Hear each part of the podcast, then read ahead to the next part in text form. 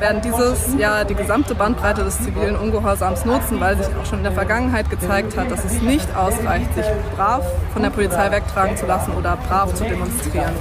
Um wirklichen Druck auf die Herrschenden auszuüben, müssen wir ein ganz klares Zeichen setzen und das kann eben auch bedeuten, dass wir über unsere Präsenz mit unseren Körpern hinaus gegen, gegen fossile Infrastruktur vorgehen. Das hat Charlie Dietz gesagt, die Sprecherin von Ende Gelände, als ich sie am vergangenen Wochenende in Hamburg gefragt habe, ob bei den Protestaktionen von Ende Gelände dieses Mal auch Sachbeschädigung und Sabotage vorgesehen ist.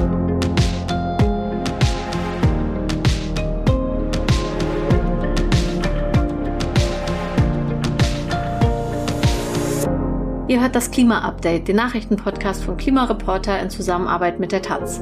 Wir sprechen hier jede Woche über die drei wichtigsten aktuellen Klimanachrichten und mein Name ist Katharina Schubkowski. Ich bin Redakteurin der Taz und spreche heute mit meiner Kollegin Susanne Schwarz. Hi Susanne. Hallo. Die Themen, die uns heute beschäftigen, sind zum einen die Protestaktionen von Ende Gelände, die in der vergangenen Woche in Hamburg stattgefunden haben, und die Frage, wo steht eigentlich die Klimabewegung aktuell? Zum anderen die große Trockenheit der Flüsse und die Schuld, die der Klimawandel daran trägt oder auch nicht. Und zuletzt die Kohle. Denn ein Kohleausstieg im Jahr 2030 rückt in immer weitere Ferne, je näher wir diesem Datum kommen. Genau, und zuerst gucken wir auf Ende Gelände und müssen vielleicht noch mal kurz erklären, was es überhaupt ist. Also Ende Gelände ist äh, ein deutschlandweites Protestbündnis von KlimaaktivistInnen, ja, das aus der Anti-Atom- und aus der Anti-Kohle-Bewegung entstanden ist und seit 2015 jährlich Massenaktionen gegen fossile Infrastruktur durchführt. Ähm, das haben bestimmt viele schon mal gesehen. Also die AktivistInnen tragen dabei immer diese weißen Maleranzüge. Das ist so ein bisschen das Markenzeichen von Ende Gelände. Und die blockieren Kraftwerke oder Tagebaue oder Baustellen, wo neue fossile Infrastruktur entsteht. Bis vor zwei Jahren hat die jährliche Massenaktion meistens im, in einem Kohlerevier stattgefunden, also entweder im Rheinland oder in der Lausitz.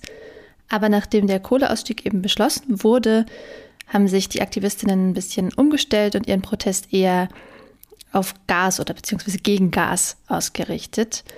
Und äh, so war das auch jetzt dieses Wochenende, am vergangenen Wochenende in Hamburg. Und äh, ja, da wohnst du ja auch, Katharina, und warst, glaube ich, vor Ort, ne?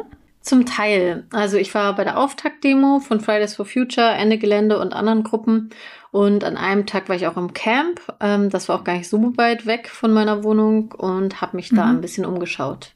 Und wie war dein Eindruck? Also man hat ja in den vergangenen Monaten eher nicht so viel von der Klimabewegung gehört, äh, sicher auch wegen der Nachrichtenlage von Krieg und äh, Energiekrise und Inflation. Und gleichzeitig war aber auch eben gar nicht so viel los. Dabei wird ja die Erderhitzung gerade in diesen heißen Tagen auch wieder im Alltag ganz anschaulich und man sollte meinen, das könnte der Klimabewegung eigentlich Auftrieb geben. Also ja, wie hast du das wahrgenommen? Also die Auftaktdemo war mit so 2000 Menschen eher klein für so eine Bündnisdemo. Das Camper aber eigentlich ganz gut besucht. Also die angekündigten 5.000 bis 6.000 Teilnehmerinnen waren da jetzt nicht so unbedingt zu sehen. Aber ja, in einer Stadt wie Hamburg kommen natürlich auch viele privat unter. Also wie viele Leute jetzt insgesamt wirklich angereist sind für Ende Gelände oder so da waren insgesamt, ist schwer zu sagen, weil es ja auch mehrere gleichzeitige Aktionen an verschiedenen Orten gab. Ähm, was aber zu sehen war, auch schon im letzten Jahr, ist, dass sich die Bewegung zunehmend international vernetzt. Es gab oder gibt ja auch immer noch wieder den Vorwurf, äh, die deutschsprachige Klimabewegung bestehe hauptsächlich aus weißen Akademikerkindern. Damit hat sich die Bewegung in den vergangenen Jahren ernsthaft auseinandergesetzt und einen Fokus auf Neokolonialismus und Rassismus gelegt und thematisiert das auch immer wieder schwerpunktmäßig in ihren Aktionen.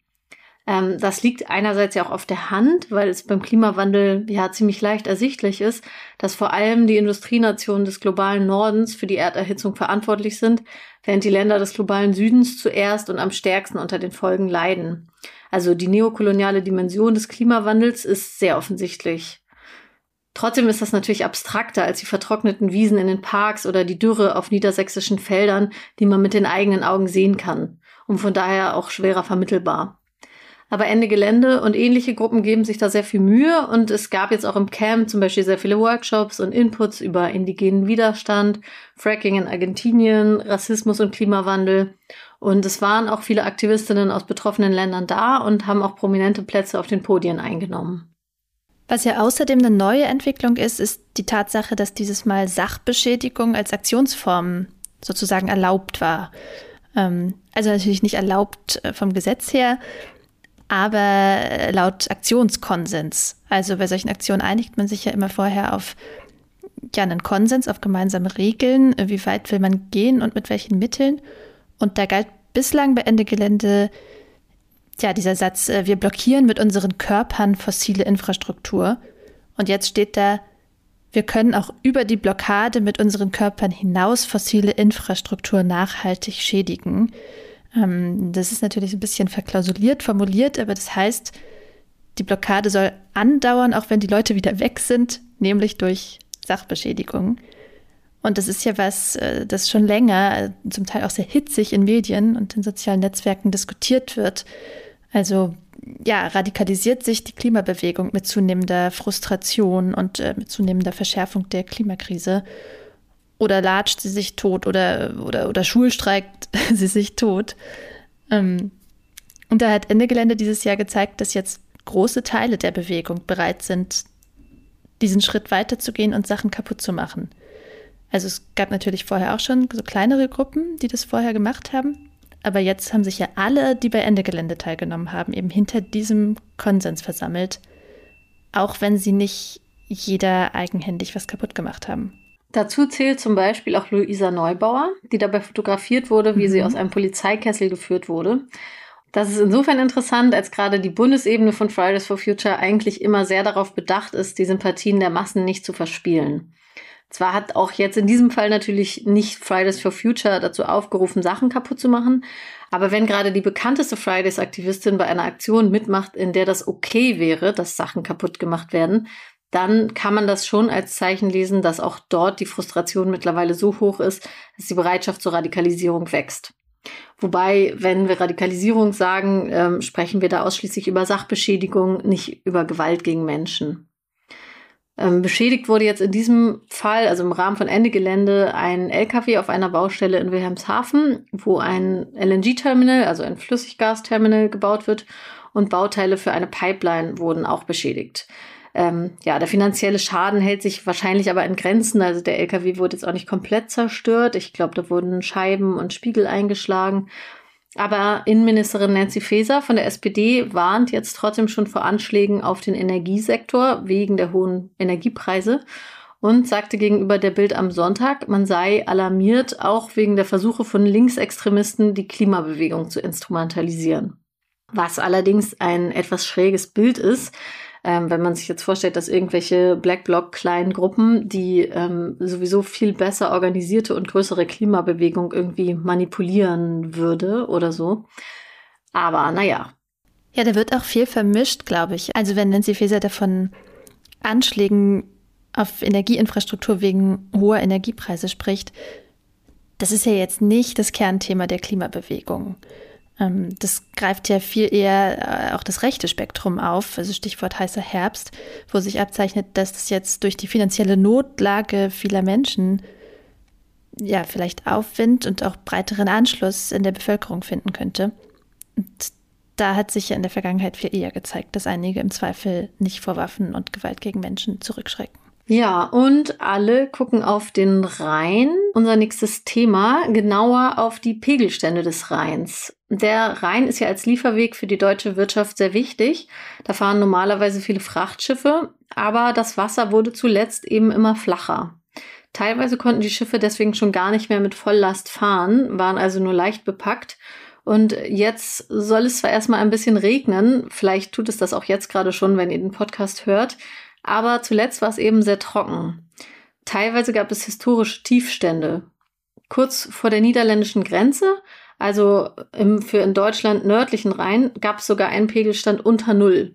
Das war wahrscheinlich auch der Moment, an dem viele, zum Beispiel ich auch, gelernt haben, dass der Pegel nicht vom tiefsten Punkt eines Gewässers aus gemessen wird. Ähm, also sonst könnte es ja gar keine Negativstände geben.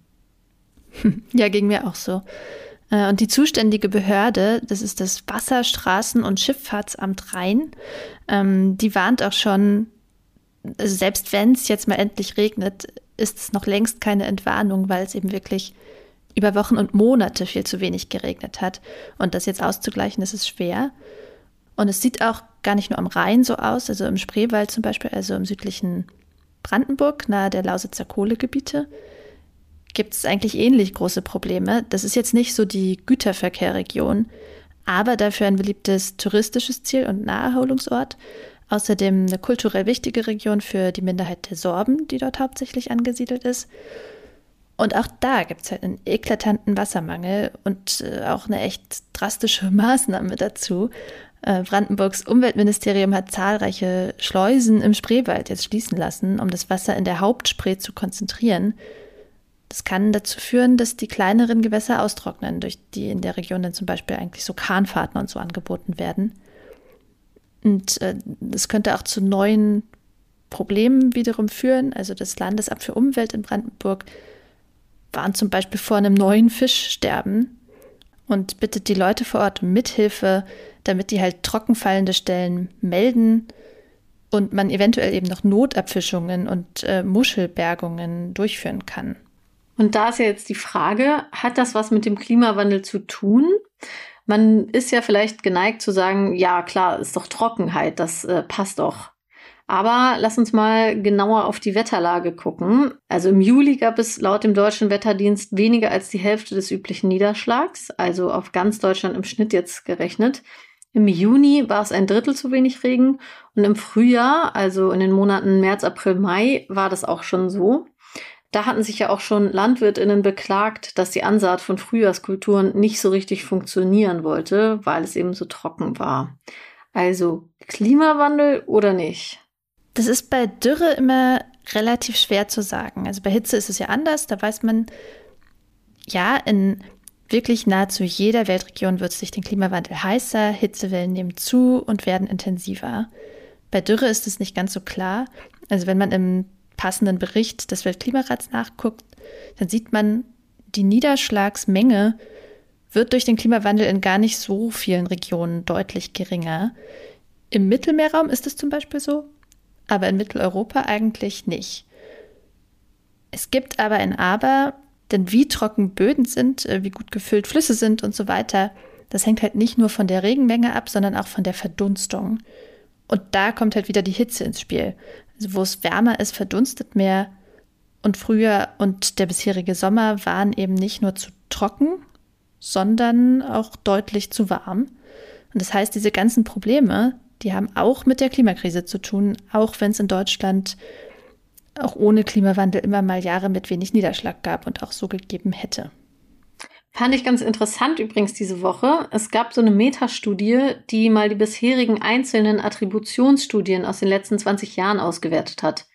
Attributionsstudien suchen ja nach den Ursachen von Extremwetter, also speziell danach, wie sich der Klimawandel ausgewirkt hat.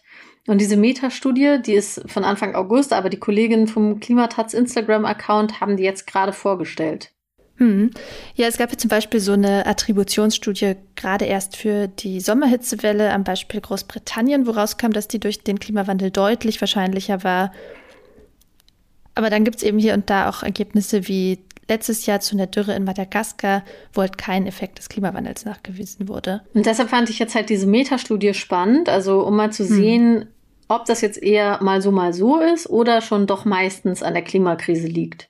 Und da hat sich gezeigt, dass in 80 Prozent der bisher untersuchten Wetterereignisse der Klimawandel eine Rolle gespielt hat.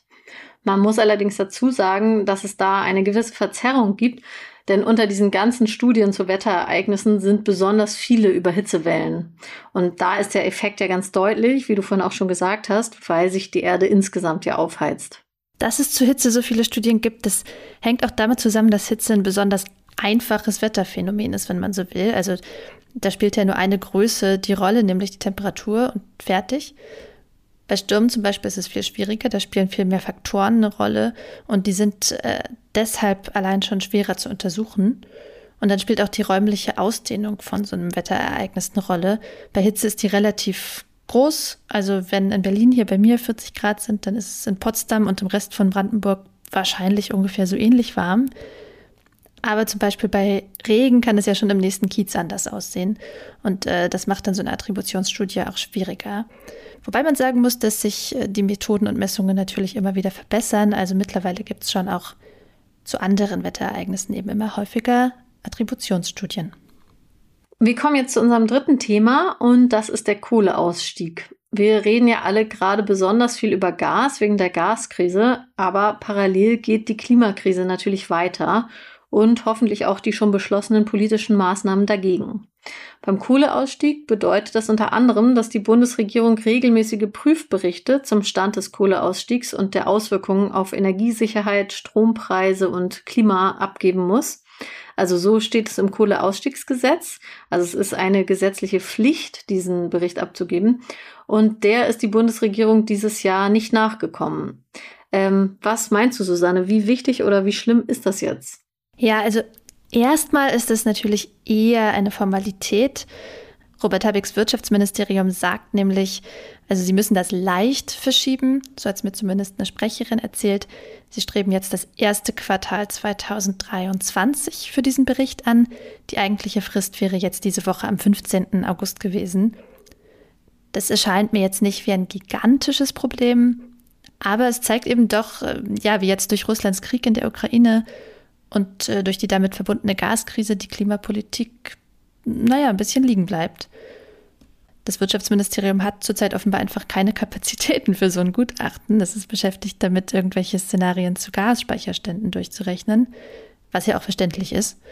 Und hinzu kommt, dass die Situation natürlich noch viel komplexer geworden ist, weil jetzt Kohlekraftwerke ja teils länger laufen dürfen als eigentlich geplant, um den Gasmangel auszugleichen. Da stellen sich also neue Fragen, vor allem auch zum zusätzlichen Klimaschaden, der dadurch entsteht. Vor allem will ja die aktuelle Bundesregierung aus SPD, Grünen und FDP den Kohleausstieg eigentlich früher absolvieren als die Vorgängerregierung, das im Kohleausstiegsgesetz geplant hatte. In dem Gesetz steht ja noch drin, dass das letzte Kohlekraftwerk spätestens 2038 vom Netz gehen muss. Laut aktuellem Koalitionsvertrag soll das idealerweise schon 2030 passieren. Bis vor kurzem war noch davon auszugehen, dass das ein Selbstläufer wird, weil Kohle im Vergleich zu Gas eh viel zu teuer wird und nach 2030 niemand mehr Kohlekraftwerke betreiben will. Aber Stichwort Gaskrise, das ist jetzt natürlich längst nicht mehr gesagt. Das heißt, man kann nicht einfach abwarten. Aber wenn man den Kohlekonzernen da eine neue Vorschrift zur Abschaltung macht, kann es eben sein, dass sie dafür mehr Geld als Entschädigung haben wollen. Und das wollen wir natürlich alle gerne vermeiden, denn die kriegen echt schon fette Entschädigungen. Ja, also speziell bei den Braunkohlekraftwerken ist es so. Also bei den Steinkohlekraftwerken da gibt es gar nicht so feste Absprachen über Ausstiegsdaten und Entschädigungen. Äh, da bewerben sich die Konzerne in Ausschreibungen drum. Aber bei den Braunkohlekraftwerken, da sieht es anders aus. Da gibt es eben feste Stilllegungstermine, die letzten 2038. Und es gibt einen öffentlich-rechtlichen Vertrag, so heißt es, mit den Betreiberkonzernen. Und da steht eine pauschale Entschädigungssumme drin. Und da ist auch ganz klar eingegrenzt, unter welchen Umständen durch einen früheren Ausstieg keine zusätzlichen Entschädigungen anfallen. Ähm, und zwar ist es möglich, die Abschalttermine um drei Jahre vorzuziehen. Das heißt, innerhalb von diesem öffentlich-rechtlichen Vertrag wäre entschädigungsfrei ein Kohleausstieg 2035 möglich. Immer noch zu spät also. Und auch dafür müsste man mit der Planung schon sehr bald anfangen, denn die Kohlekonzerne haben sich da fünf Jahre Vorlaufzeit vor dem jeweiligen neuen Abschaltdatum herausgehandelt. Es gibt elf Kohlekraftwerksblöcke, die nach dem derzeitigen Plan eben nach 2030 noch laufen dürfen und für die diese Regelung dann in Frage käme. Der früheste Abschalttermin unter diesen elf ist bisher 2034, nämlich für das Kraftwerk äh, Skopau in Sachsen-Anhalt und um das dann diese drei möglichen Jahre früher vom Netz zu nehmen, müsste die Bundesregierung das spätestens 2026 mit dem Betreiber, das ist Saale Energie, absprechen. Und man kann sich vorstellen, also wenn selbst bei diesem absehbaren und schon irgendwie vorgesehenen Schritt äh, schon so eine langfristige Planung anfällt, dann werden sich die Konzerne alles darüber hinaus halt richtig gut bezahlen lassen wollen umso mehr, je kurzfristiger das Ganze eingefädelt wird. Ja, davon kann man ausgehen. Mm, genau zu diesem Schluss ist diese Woche auch ein juristisches Gutachten von der Umweltrechtsorganisation Client Earth gekommen, das der Bundesregierung deswegen empfiehlt, das Ganze möglichst schnell in Angriff zu nehmen. Um gewisse Entschädigungen kommt man wohl nicht rum und die sind angesichts der Klimakrise auch echt nicht unser größtes Problem. Aber man sollte sie natürlich auch nicht unnötig in astronomische Höhen schießen lassen durch kurzfristige Planung. Und in diesem Sinne, um den Kreis nochmal zu schließen, ist es vielleicht auch doch nicht ganz so günstig oder auch doch nicht ganz egal, wenn die Bundesregierung solche Prüfberichte zum Kohleausstieg verschleppt. Hm, stimmt schon. Also äh, vor allem, wenn es vielleicht nochmal passiert ne, und aus dem ersten Quartal 2023 dann doch das zweite wird und so weiter. Ähm, ja, also erstmal hat mir das Wirtschaftsministerium versichert, dass sich die Verzögerung nicht auf das Projekt Kohleausstieg 2030 auswirken wird. Na, mal sehen. Okay, schauen wir mal, ja. Und außerdem hoffen wir, dass euch das Klima-Update gefallen hat. Lasst uns gerne eine Bewertung in eurer Podcast-App da und abonniert uns gerne auch, damit ihr keine Folge verpasst. Und wenn ihr noch Fragen habt oder Feedback oder sonst irgendwas loswerden wollt, dann schreibt uns gerne unter klima-update at klimareporter.de. Danke an Isabel Hickel, Uwe Müller-Kern, Werner Färber, Tim Danker und Michael Bauer, die uns diese Woche mit einer Spende unterstützt haben. Danke auch von mir und ciao, bis nächste Woche. Ciao.